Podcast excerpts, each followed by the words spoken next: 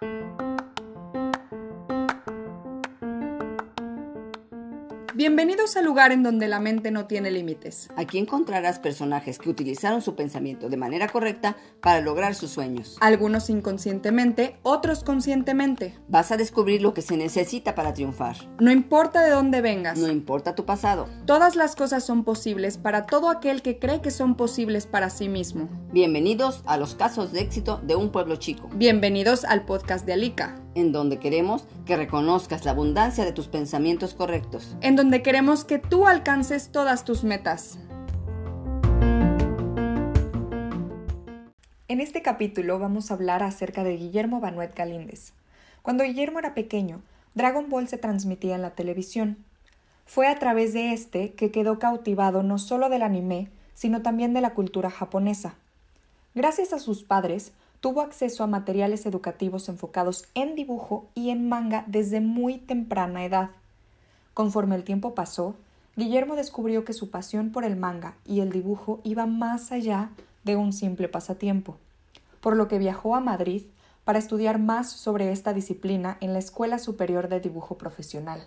Fue ahí en donde aprendió sobre la industria de la mano de grandes autores y artistas españoles. Tras cinco años de estudios, se mudó a Tokio, Japón, con el fin de conocer más a fondo la cultura japonesa, estudiando durante dos años en la Escuela de Idiomas Shinjuku Nihongo Gakko. Durante su estancia en Tokio, Guillermo presentó su trabajo en dos de las editoriales más populares en el mundo del manga, Shueisha y Kodasha, y experimentó lo difícil que es el medio. A su regreso a México, siguió con su desarrollo en el lenguaje japonés, trabajando como traductor para empresas automotrices japonesas. La rigidez del trabajo a la japonesa hizo que durante este tiempo el dibujo pasara a segundo término. Sin embargo, su pasión y las ganas de retomarlo hicieron que tomara la decisión de convertirse en creador de contenido y compartir sus conocimientos con la comunidad a través de un canal de YouTube. Actualmente, Guillermo continúa su desarrollo como creador de contenido, además de incursionar como escritor y dibujante, tanto en formato manga, que es cómic japonés, y webtoon, cómic surcoreano.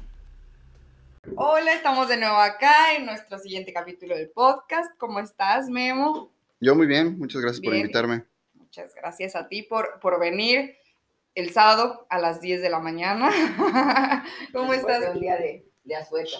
Yo muy bien, muy contenta de tener a Memo aquí que tengo muchos años de conocerlo y me da muchísimo gusto ver cómo se ha desarrollado en algo que le gusta y le apasiona. Muchísimas gracias, de verdad. Sí, oye, Memo, y además es dos, bueno, lo va, a salir después, pero es el 2 de enero. Entonces eres nuestro primer invitado del año, del siguiente año, del año que estamos prometiendo que va a ser ya fuera de COVID, todo muy excelente, ya con todo este año. el año bueno, ¿no? Sí, el año bueno. Pues mira, este, ya te presentamos antes, pero bueno, nosotros queremos empezar con unas preguntas. Tú no estás nervioso ni nada, ¿verdad? Todo bien, todo, tranquilo, ya estás acostumbrado, pues todos los videos que has hecho, ahorita me dijiste cinco años de hacer videos de YouTube, y ahorita pues claro que ya se lo sabe, ya está, está relajado. Sí, sí, sí. Bueno, sabemos que no te gustaba la escuela, entonces pues queremos que nos platiques eh, cómo te fue después, cómo hiciste para que te fuera bien sin que obviamente pues siguieras un camino de perfección y de 10 y, de mm. todo. Sí, no, yo batallé mucho con la escuela desde siempre, o sea, desde el kinder yo me acuerdo también de, pasarlo mal, porque obviamente en la escuela te exigen cierto orden al hacer las cosas y yo siempre, bueno, andaba pajareando, andaba en lo mío, seguramente dibujando, ¿no?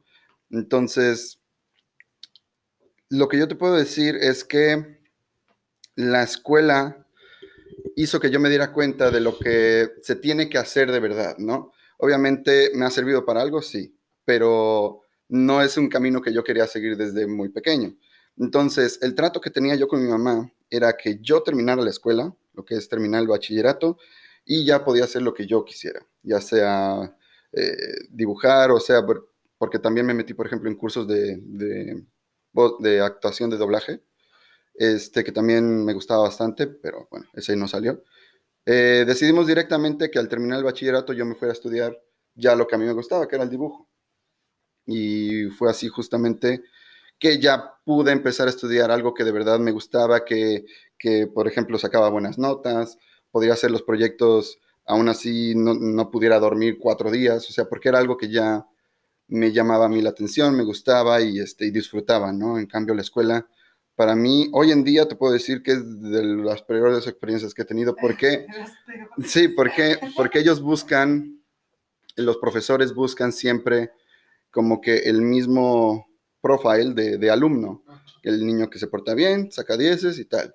Pero en cuanto uno se va por otro lado, ya empiezan los problemas, ya eres el problemático, ¿no? Y, pues no se vale, ¿no? Sigo siendo niño, simplemente que soy distinto. Y no me gusta la escuela. Y no me gusta, y no me gusta la escuela. Este, a ver, yo, yo siempre he sido de la opinión de que tendría que haberle echado más ganas, sí. Pero hoy en día yo creo que ya se nota más, hace 20 años, imagínate, ¿no? 30. Este, la diferencia entre un niño con déficit de atención, hiperactividad, y un niño que, bueno, sabe o puede concentrarse, ¿no? Y yo tenía, o bueno, tengo déficit de atención e hiperactividad. Y me acuerdo que tuve profesores que de plano no podían con eso. Pero nada, nada, nada, nada. Entonces, pues bueno, por lo menos este, tuve el apoyo de mi mamá y mi papá para, para, estudiar este, el dibujo, que es lo que me gusta.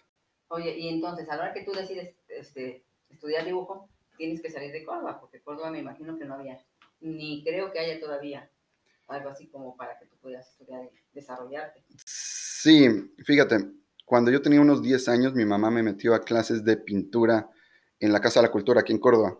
Y estaba bien, estaba bien porque aprendes como ciertas bases, ¿no? Pero es verdad que era una profesora que estaba ahí posiblemente como de hobby, ¿no? Entonces, ahí se quedó, o sea, no tuve más clases de dibujo aquí en Córdoba porque no había en realidad lo que tampoco, bueno, lo que yo buscaba. Y mi papá, cuando decidió volver, me contó que un primo suyo estudió animación en una escuela de Madrid, que le mandó a mi papá como dos o tres este, contactos, digamos, de, escuelas que tienen en España para, estudiar este tipo de, de arte, digamos este, ya sea animación, este, dibujo para cómics o lo que sea, ¿no? Y encontramos una que quedaba cerca de la casa de un familiar, entonces dijeron, mira, podemos checar esta. Y fue gracias a eso que se me dio la oportunidad, gracias a mi papá, gracias a mi mamá, porque pues obviamente también decirle que se vaya a otro país, este, aparte que está tan lejos. Dice Estados Unidos, bueno, mínimo, ¿no? Pero España. Este, y sí, se animaron los dos y me fui solito, ¿sí? Anduve allá cinco años. ¿Cuántos años tenías cuando te fuiste? Me fui con 19. ¿19? Espérame. Creo que 20, 20. 20 años. Y sí, este, sí, no, completamente distinto a lo que es la escuela. Porque llegas ahí, ya llegas con el objetivo de aprender lo que te van a enseñar ahí, no es así de que... Te gusta también. Sí, claro, no, no, no, te sientan a aprender a lo mejor, no sé, algo que yo batallé muchísimo en la escuela es la química. Que me digan, la tabla periódica, no, hombre. Sí, y en cambio aquí, pues sí, la verdad es que se disfrutó mucho y, y sí, gracias, a, gracias a, eso, pues el nivel de dibujo, pues sí, eh, subió en comparación a lo que yo habría aprendido aquí solo en México, ¿no? Oye, y después de eso te fuiste a Japón, ¿cómo, o sea, qué fue lo que hizo que, que decidieras irte a Japón? Sí, aquí la cosa está en que yo a España me, me fui a aprender cierto, un estilo especial de dibujo, que no es el dibujo artístico que todos conocen, que bueno, tuve clases, pero no, era, no estaba enfocado en eso. Yo fui a aprender lo que es el cómic manga, que es el estilo japonés. Este, yo supongo que todo el mundo ha escuchado la palabra anime y este, la palabra manga posiblemente. Bueno, pues hay una diferencia eh, muy sencilla entre estas dos. Anime es la animación, lo que vemos en, la tele, las caricaturas estas que vienen de Japón. Y el manga es el dibujo ya este, en cómic, es en, hoja de papel, en blanco y negro, siempre tiene que ser, y, este, y se, publica, digamos, semanalmente o mensualmente, ¿no? Es un trabajo muy duro, muy estricto, porque no tienes tiempo para otra cosa. Es lo que, lo que hacen allí. Y estos mangas se traducen ya a lo que vemos en la televisión. Después de dos años, a lo mejor, de serialización del manga, se, se hace la animación, ¿no? Bueno, pues yo fui a estudiar manga a España y tuve ahí maestros que este, han trabajado para cómic, para Marvel, han trabajado este, en cómics este, europeos, han querido hacer manga y todo. Entonces, yo desde muy pequeñito, o sea, cualquiera conoce Dragon Ball, ¿no? Yo desde muy chiquito este, fui muy fan y siempre quise dibujar cosas que vayan por ahí, ¿no? Que sean del estilo. Y en esta escuela, en esta escuela lo, daban. Entonces, ahí aprendí a dibujar. Claro, yo ya tenía el dibujo, digamos, ¿no? todo el mundo puede seguir aprendiendo, pero bueno, yo ya me sentía ahí con un nivel en el que yo podía dibujar, ya me sentía a gusto. ¿Qué pasa? Para trabajar en Japón, se necesita también saber el idioma. Y el japonés, eh, por muy simple que lo veas, es muy distinto al español. Entonces... Es hermoso. Es, es, híjole, es complicadísimo. Yo sigo batallando. ¿Y ya cuántos años tienes? Sí, con el japonés, pues lo practico ahora todos los días con mi esposa, imagínate. Y sigo batallando muchísimo porque es muy distinto, o sea, no te puedes, no puedes quedarte con las reglas gramaticales que tenemos aquí en, español, ¿no? Entonces, son muchas cosas las que tenemos que ir a tener en cuenta a la hora de hablarlo. Pero pues eso fue lo que este, un amigo y yo decidimos hacer después de terminar las clases de dibujo y es buscar una escuela de japonés en Japón para que sea pues más fácil, así lo practicas todos los días y tal, y no. Y fue también gracias a mi papá, se animó, le gustó mucho la idea, este, ya que no es fácil porque digamos que la, misma escuela te pide un año de colegiatura. Entonces tienes que, tienes que ir con ya todo pagado. Pero claro, o sea, no es lo mismo de ir pagándolo mes con mes. Entonces fue complicado, pero gracias a, a mi papá se logró. Y así fue como me fui a estudiar dos años, dos años a Japón, sí. Oye, pues y además de llegar desde cero, que no les entiendes nada. No, y ahí no hablan ni siquiera inglés y además no hay ni letreros. Me acuerdo cuando fue a y me decía, es que no hay manera, en inglés nadie te entiende. No, no, no, y todos, todos tienen la idea errónea de que vas a Japón y puedes como medio, medio comunicarte en inglés. No, no, no, no, no. Puede haber una persona que te entienda, bueno, pero tú te vas a la tiendita y la señora de la tiendita no te va a contestar en inglés. Y en un montón de lados, por ejemplo, también en el metro, por ejemplo, si quieres indicaciones, no te las van a dar en inglés. Entonces, sí hay que ir con ciertas palabras. Yo me llevé las típicas, ¿no? De, pues es que ya ni me acuerdo. Eh, ¿Dónde está el baño? ¿Cuánto cuesta? Este, la policía, esas. Me das uno. sí, sí, sí. Sí, no, claro. Eso sí significa uno allá. Entonces, sí. No, pues qué interesante porque de, de, México a España, que son, cambian las costumbres, cambia la cultura, aunque sea el mismo idioma, pues son culturas diferentes, ¿no? Y de ahí vete hasta Japón y es otra vez cambiar. Es muy curioso, si, si tienes cierto como este interés en lo que es la cultura, te vas a dar cuenta de que lo que has visto, por ejemplo, en animes, películas y todo eso, cuando llegas allá, eh, por mil, vaya, o sea, porque lo tienen en todos lados. Eh, se disfruta mucho. O sea, pero es en las calles, es en las tiendas, todo el mundo está este, disfrazado, ¿no? O sea, eh, no, no, no, Hay, hay zonas, hay, zonas. La de, la de anime. Sí, sí, sí, hay zonas, por ejemplo, hay una zona que se llama Harajuku, en la que hay una calle que se llama Takeshita Street, en donde pasas y ahí suele haber, es como una zona para jóvenes, entonces sí te puedes ver un montón de gente disfrazada, pero no que vaya disfrazada, sino que así se visten o sea, para su día a día. Entonces tienes a la chica vestida de gato, tienes a la chica vestida de, a lo mejor de, sirvienta, tienes, sí, todo el mundo con, unas modas que intentan, ellos mismos intentan ser originales y que no les importe que le digan. Es que hay un, hay un contraste bien grande en Japón en el no me importa que digan, por eso, y fíjate, yo vi a un chavo que tenía rastas y se las amarraba arriba, pero adentro se dejaba una calabaza. Er, y, no era Halloween nada, a lo mejor era junio, una cosa así. Y era porque intentan buscar el ser originales. Y en Japón ser original está canijo. Por otro lado, este, en lo que son las empresas más serias y tal, no les permiten sobresalir. Entonces todos van con el mismo traje. Hay tiendas que te venden el mismo traje en diferentes tallas. Y es así como van a trabajar. Entonces está el lado muy colorido y el lado gris, gris, gris de, Japón. Oye, esas em, pues todas las tradiciones que tienen o la manera de pensar, cómo ellos se desenvuelven, que es completamente diferente, son muy ordenados. Yo tengo eh, conocimiento que son muy ordenados, muy disciplinados. Eso que aprendiste allá, ¿te ha sido fácil poderlo transmitir aquí, poderlo implementar en tu vida? Empezamos otra vez con la de la escuela. Yo era muy cafre, siempre. Era, siempre me costó despertarme en la mañana, siempre me costó organizarme, siempre todo. Gracias a mi esposa he podido implementar ciertas cosas, aunque no al 100%, porque todavía me cuestan muchas cosas.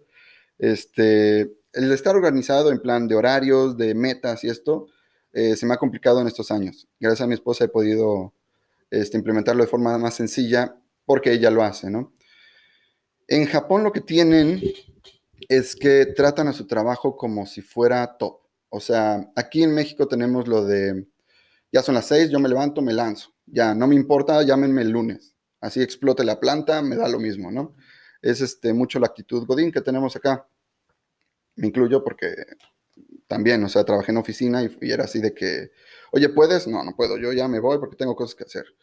Este, y en cierto modo entiendo, bueno, te digo, estoy de este lado, pero también entiendo a las personas que se ponen, digamos, la camiseta, como se dice acá, como es en el caso de los japoneses. Los japoneses tienen unas reglas no escritas, este, que es como, por ejemplo, si se termina tu jornada laboral y tú terminas a las 6 de la tarde, normalmente se quedan dos horas más con, con tiempo extra, pero lo hacen de una... Es un poquito es que no quiero decir la palabra hipócrita, ¿no? Es como una especie de forma de demostrarle al jefe que no te importa quedarte en el trabajo, aunque en esas dos horas a lo mejor no hagas mucho. Es simplemente demostrar al jefe que tú estás puesto aquí para ser este, el empleado que es, ¿no? Como estrella, responsable. Exactamente. Siendo este extranjero, eh, tenemos muchas complicaciones ahí porque el extranjero, como te digo, a las seis se quiere ir a su casa.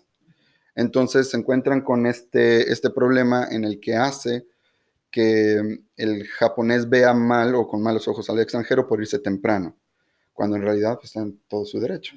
Es, como, es lo mismo con las vacaciones.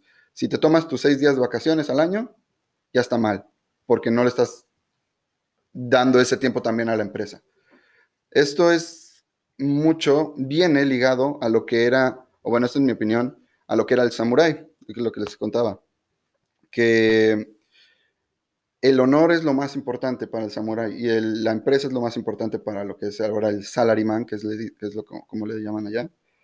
Entonces, este, de esa manera se trata, solo que se ha, se ha vuelto más como una pantalla hoy en día, más que el verdadero honor que tenía el samurái, pero viene de ahí, viene de ahí, porque entras a la empresa y es tu empresa y la tratas con respeto y tal, incluso antes que la familia. ¿eh? El, trabajo está por encima que la familia. Ok. Sí, sí, sí. A ver, tú quieres a tu familia, te voy a interrumpir tantito. No, sí, sí, dale, dale. tú quieres a tu familia por encima y es por eso que tienes que poner el trabajo encima para poder darles todo lo que ellos necesitan.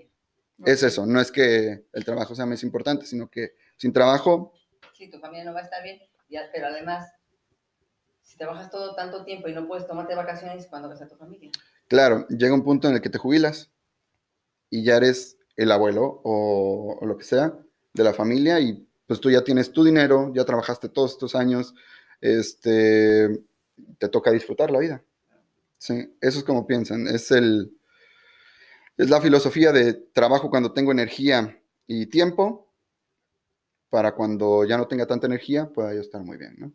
Ok, oye Memo, bueno, esta pregunta la verdad es que no la tenía planeada, pero se me hace demasiado interesante conocer cómo es la mentalidad de un japonés de acuerdo a la espiritualidad. O sea, porque también, o sea, por lo que me estás platicando, nos estás platicando, pues me estoy dando cuenta que es muy cuadrado en realidad, o sea, trabajan, viven para trabajar, sí, quieren mucho a su familia, pero en realidad están todo el tiempo metidos en el trabajo. Entonces, ¿en qué momento se dan ese espacio mm. como para pensar en la espiritualidad que tienen o simplemente no... Este... Habrá, habrá gente, yo creo, porque conocí a un señor, bueno, me platicaron de un señor que se despertaba súper temprano, tres y media, cuatro de la mañana, a hacer artes marciales hasta las seis. Y a las seis ya se arreglaba para trabajar y todo eso. Y, este, y que el señor meditaba y que estaba muy metido en lo que era poder cuidar de sí mismo y su cuerpo, ¿no? Allá yo creo que está, te lo digo desde la, a lo mejor inexperiencia, no sé si se diga así, porque obviamente mi esposa no, no está metida en la espiritualidad ni nada. Este, no, no, no, ella se levanta, trabaja y tiene, hace lo que tiene que hacer. Y mi suegro es igual. Entonces no sabría decirte tampoco si lo hace mucha gente o no, pero este señor lo que hacía era que trataba, se trataba a sí mismo como su mejor y mayor herramienta, ¿no? Él se levantaba, meditaba, te digo, hacía artes marciales, que es una, una forma de meditación, este, y ya después se iba a trabajar. según tengo entendido, se dormía a las 9 de la noche y todo, entonces sí llevaba como un orden muy, muy, muy establecido, y pues sinceramente no sé cómo lo habrá aprendido, si habrá sido él solo, pero yo de los japoneses que he conocido, no he visto que se hayan metido tanto en el tema espiritual como lo vemos aquí. Por ejemplo, el japonés es muy zen, es muy tal. No, no, no. Allá es trabajo, es lo más importante. Claro, y además viviste en una ciudad, bueno, viviste en Tokio. Así es. Entonces Tokio es una ciudad multicultural también. Sí. Y tiene también de todos los pensamientos habidos y por mm, haber. Sí. Sería muy difícil, ¿no? Sí. Que a lo mejor en una ciudad, no sé cómo se llaman allá, donde estén más enfocados a más tranquilidad, mm. puedas darte cuenta de eso. Porque aquí tampoco te darías cuenta. Normalmente en la Ciudad de México, en pues, Monterrey. Sí, Van, todo va bien rápido. Oye, pues te queríamos platicar, te queríamos preguntar de esto, así, cómo llegaste a Japón, porque obviamente tu canal y tu vida ahorita también gira en torno a, eso, o sea, es un tema principal que tienes en tu canal. Y este y queremos saber, bueno, ya que nos contaste un poquito acerca de tu experiencia en Japón, ¿qué fue lo que hizo que tú abrieras ese canal? Es muy curioso porque yo desde que regresé de Japón mm, aprendí yo solito a dibujar de forma digital. Este, porque quería ya mostrar mis dibujos en redes sociales. Antes, en ese entonces creo que Instagram todavía no empezaba exactamente, no estoy muy, a lo mejor yo todavía no lo descubría como tal. No era como ahora, obviamente, ¿no? Entonces, había una página que se llama DeviantArt, en donde podías subir tus dibujos digitales y la gente te iba conociendo, ¿no? Incluso te podían comprar dibujos y podías vivir de esto. Era como una de las páginas eh, principales de dibujo. Y yo quería hacer eso, entonces aprendí en digital y empecé a subir mis dibujos y tal, y no sé cuál. Lo que pasa es que llegó, llegó el punto en el que DeviantArt estaba muy saturado de gente, entonces, como te podías encontrar entre miles y miles de dibujos uno que te guste, era muy difícil llegar a otras personas como tal. Entonces, eh, digamos que se quedó en eso, en el como, mm, no puedo no puedo hacer más por lo que es el dibujo y obviamente pues uno necesita comer. Así que me metí a trabajar ya con el japonés aquí en Guanajuato, en México.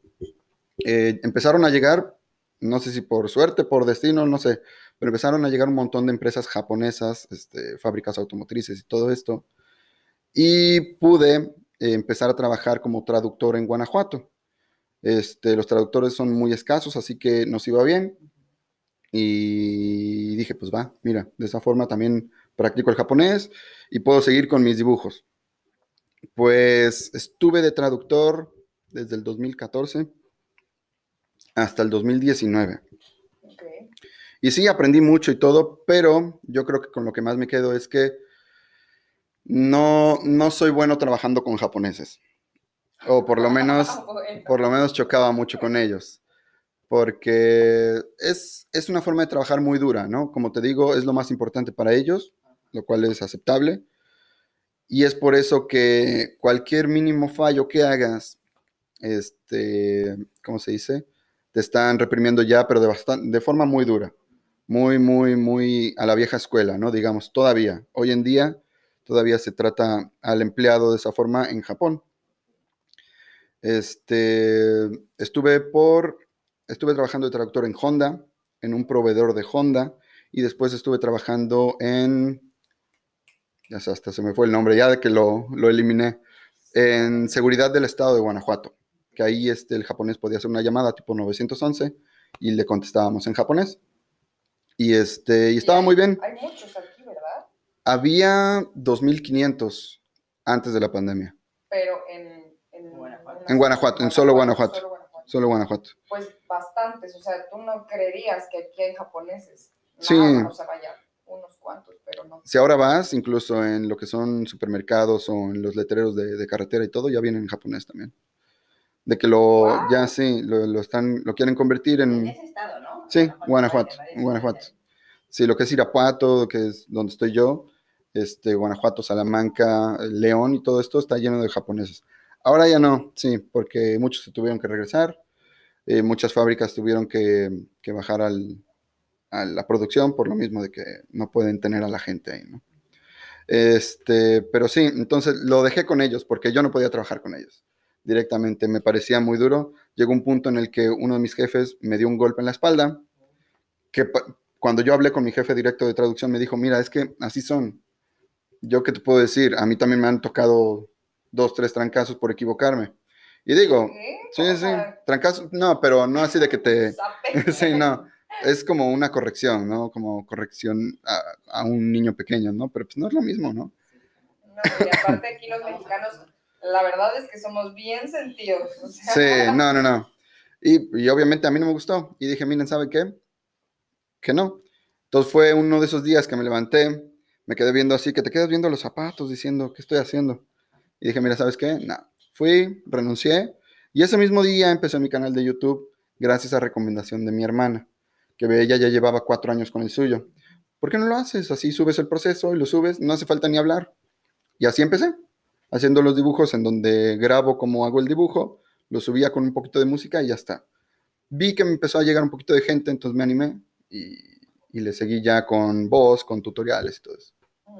Sí. Tiene- Tienes muchos seguidores, muchos jóvenes que gracias a ti y a tu canal están teniendo la oportunidad que, que tú tuviste que salir de México para, para que ellos, para aprender a, dibujar. Y sin embargo, tú a través de tu canal estás ayudando a todos los chicos entusiastas que quieren aprender. Pues sí, yo no empecé con esa idea tampoco, ¿no? Pero eh, conforme empecé a hacer, a subir los videos, este, yo lo que quería hacer videos más divertidos en- en- junto a la ilustración y todo esto, ¿no? Pero uno de los chavos que me seguían en ese entonces, que a lo mejor tenía yo 100 suscriptores, me dijo, oye, ya que sabes dibujar así, ¿por qué no haces los tutoriales? Y me quedé así como, puta, pues órale, ¿no? Me animé y este, y empecé por lo más básico, ¿no? Que si la cara de frente le fue bien al video en comparación a, A a los los otros, a los otros videos, ¿no? Que a lo mejor de 150 visitas tuvo 500, ¿no? Y dije, órale, ¿no? Pues, pues a lo mejor por acá. Y empecé a subir tutorial tras tutorial tras tutorial, pum, pum, pum, de que sí, de manos, de ojos, de tal, no sé cuál. Y este, y hoy por hoy te puedo decir, porque hoy en día ya tengo muchísimo más, este, cercanía con los, con los suscriptores, porque este año empecé a hacer directos todos los días. Entonces platicaba con ellos mientras ellos me escribían en el chat, que me doy cuenta de que sí les ha, a- les ha ayudado este, a poder avanzar un poco en eso que no pueden aprender ellos en su país.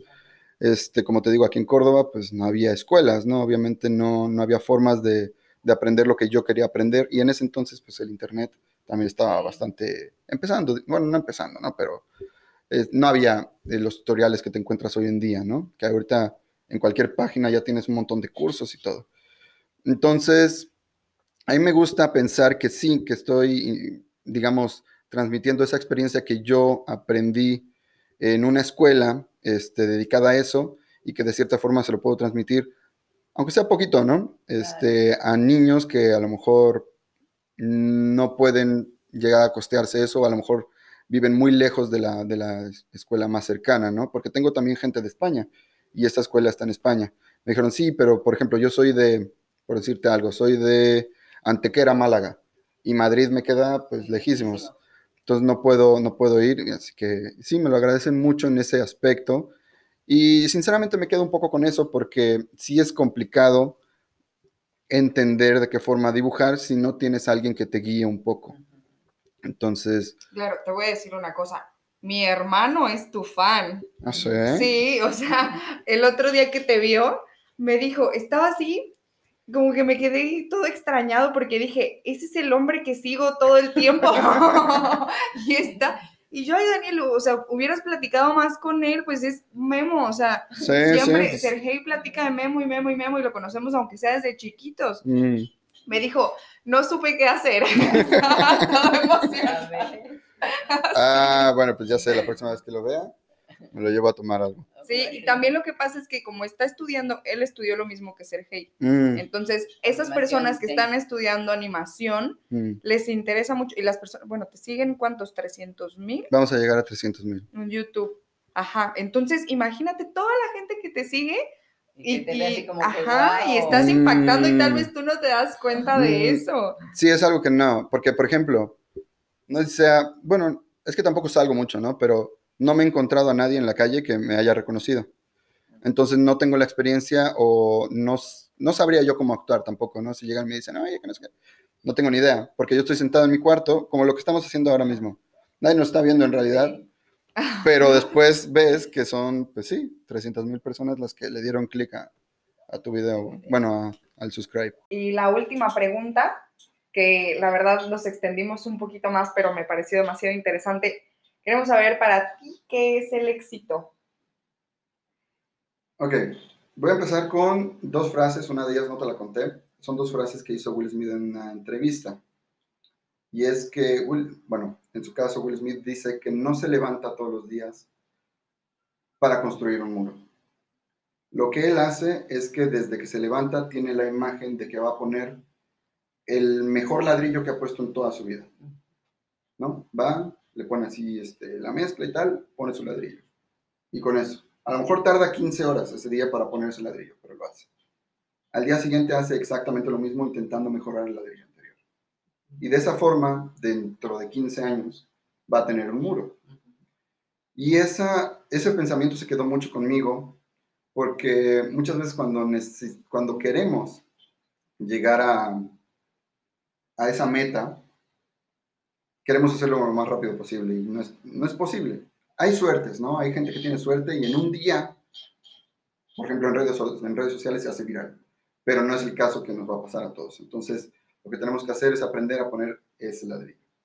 Y la segunda frase que dijo, o la segunda este, observación que hizo Will Smith, es que si ponen a dos personas eh, corriendo en una de estas caminadoras, este, una de ellas siendo Will Smith y otra persona, este, digamos, compitiendo con él, a ver quién se baja antes de la caminadora, dice que pueden pasar dos cosas. Una, que se rinda al otro, o que Will Smith se muera corriendo. Se va a dar todo. Va a dar todo, va a dar todo. Y bueno, por eso mismo es que vemos a Will Smith donde está, ¿no? Es, es un señor que es muy, muy trabajador y muy, muy apasionado en lo que hace. Entonces, tomarlo, ¿no? De esa forma. Eh, son dos frases que conmigo se quedaron mucho. No he podido implementarlas al 100% porque obviamente es el pensamiento de otra persona, ¿no? Pero a mí me gustan y, y siempre intento, pues, eh, acercarme un poco a ellas, ¿no?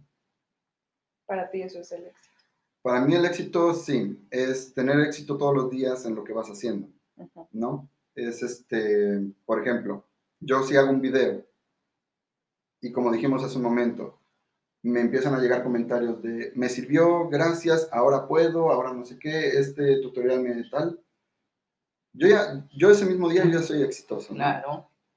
Y si puedo hacer dentro de, en los próximos tres años 150 videos de esos, pues es como vas, vas por ejemplo, en, esto, en este caso, generando seguidores, ¿no? Y- Y dándoles lo que te gusta, lo que les gusta, de calidad, porque si no, no te no tuvieras tantos seguidores. Eso quiero pensar, sí, sí, sí. La experiencia que tengo yo, intentar transmitirla de cierta forma a estos, a estos niños que posiblemente en casa no puedan, no puedan aprenderlo, ¿no? Lo que estábamos comentando, de que no hace falta tampoco, hoy en día, no hace falta tener, por ejemplo, el apoyo de tus padres, porque muchos me dicen, no, es que mi papá no me ayuda porque piensa que esto no tiene futuro y tal. Te voy a decir, mi papá pensaba lo mismo, ¿no? Aún así me apoyó. De todas formas, en ese entonces no tienes ahora mismo las herramientas que tienes tú en Internet. Si llegaste a mis videos, es lo que les comento, si llegaste en algún punto a mis videos, es porque tienes acceso a otras cosas este, que te van a hacer aprender muchísimo. O sea, eh, ahora en Internet tienes cursos, en YouTube tienes tutoriales a morir de todo, no solo los míos, tienes muchísima gente que hace tu- tutoriales Lo que siempre les digo, no se queden con uno solo, váyanse con otros porque van a aprender muchos métodos. Y, este, y está al alcance de la mano de todos. Si de verdad te gusta, échale ganas, porque, como te digo yo, es que tengo muchos pensamientos ahorita porque también llegan y me dicen, es que tú tienes talento. Le digo, ok, a lo mejor tengo facilidad para dibujar, pero no por eso voy a ser mejor que la persona que a lo mejor no tenía facilidad y se esforzó durante años. Porque esa, persona, porque esa persona me va a superar si yo no le echo ganas. Entonces lo que tienes que hacer es que si tienes una pasión, disfrútala, trabaja duro en ella, que en algún momento seguramente pases aquel al que tenga la facilidad y no la aproveche. Así es. Sí, eso se ve en muchos casos, ¿no? Y bueno, pues aquí también. Claro. Diciendo lo mismo. Sí. Échale ganas siempre, no te confíes, ¿no? Te confíes de tu talento, de tu habilidad. Para nada. Tú supiste aprovechar las posibilidades que te dio la vida y además la estás compartiendo con los demás. Entonces, las otras personas que no están, que no, que no tuvieron esas posibilidades de ir a Madrid, de ir a Japón, pues eh, pueden tenerlas en un lugar ahora que es Internet, que es claro, más... Si quieren eso, ahí lo tienen a la mano. Que antes no se tenía y que lo importante es eso, ¿no? El interés que le pongas, las ganas, la disciplina, el trabajo y que si no tienes el apoyo, pues no lo necesitas. Claro, y hay personas también que tienen esas posibilidades y no las aprovechan. o sea, tiene que ser tú, por ejemplo, no te gustaba la escuela, pero tú seguiste tu pasión mm. y en tu pasión fuiste disciplinado y en tu pasión te esforzaste mm. y no te quedaste con las manos así, no te quedaste con los brazos cruzados diciendo, pues tengo a un papá que me puede apoyar, pues yo, mm. yo me voy así. ya no hago nada. Ajá, y sigo como traductor, decidiste romper esas barreras y dijiste, voy a hacer lo que me gusta y voy a probar y, este, y al final resultó que fue un caso de éxito también. Y, que es un caso de éxito. Que es un caso de éxito. Ajá. Bueno, hay que seguir creciendo, obviamente. Este, se lo comentaba a Chequi. Yo no me siento exitoso porque, pues bueno, como dicen, estoy haciendo lo que me gusta, ¿no? O sea, me siento exitoso en ese punto, pero exitoso en plan de que, por ejemplo, eh, ves creadores que en un año y tal, pues llegan a lo que te digo, esa suerte, ¿no? Esa suerte y tal, de que llegan al punto que, que, nosotros consideramos como ya un señor famoso, este, todavía me falta, pero este, estoy seguro que en algún momento, si sigo trabajando como estoy trabajando, se puede llegar, ¿no? Pero como te digo, a mí no me cuesta, porque estoy haciendo algo que de verdad me, me gusta. Es, ese es un punto muy interesante porque me llegan muchos comentarios también de, de, de chicos que me dicen, oye, mira, lo que pasa es que, ¿cómo le hago para no bloquearme? Porque estoy dibujando y de repente, y si no me sale, dejo de dibujar dos semanas. Le digo, pues si te digo la verdad, eso a mí no me pasa, porque a mí dibujar me gusta. Si no me sale, pues hago otra cosa. Entonces, lo que tienes que hacer es también disfrutar de lo que te gusta, ¿no? Porque desde muy pequeños se agobian en el que tienen que dibujar, digo, tienen que hacer su muro y no van poniendo los ladrillitos. Oye, gradualmente. Sí, gradualmente. Oye, bueno, me di cuenta que son personas que son muy sencillas también y que piensan que no, no han llegado a ser este, muy exitosas. Sin embargo, si tú te ves en otros ojos, de otro lado, tú ya mm. eres una persona que, que está siendo exitosa y yo creo que eso es lo más importante, que tú te tienes que sentir exitoso y, este, y creértelo y que todo salga natural. Mm. que ya eres un ejemplo a seguir ya mucha gente te admira. Pero bueno, el, el, éxito, claro, créetelo, El éxito es eso que estás haciendo, simplemente disfrutar, mm. disfrutar de tu pasión. Bueno, pues, pues, muchas gracias. Muchas gracias, Memo. Un gusto tenerte por aquí. te aprovechamos porque no vienes tan seguido. Sí, hombre. Entonces, qué bueno. no, y cuando quieran. Ahora sí que aquí estamos para lo que se les Gracias. Invitamos a todos los que quieran aprender a dibujar manga Manga. Manga. Les vamos a poner, si les podemos poner el. Vamos a poder, eh, vamos a compartir también tu, tu, link, canal Excelente. para que lo visiten. ¿eh? Excelente. Muchísimas, gracias. gracias. Gracias. Bueno.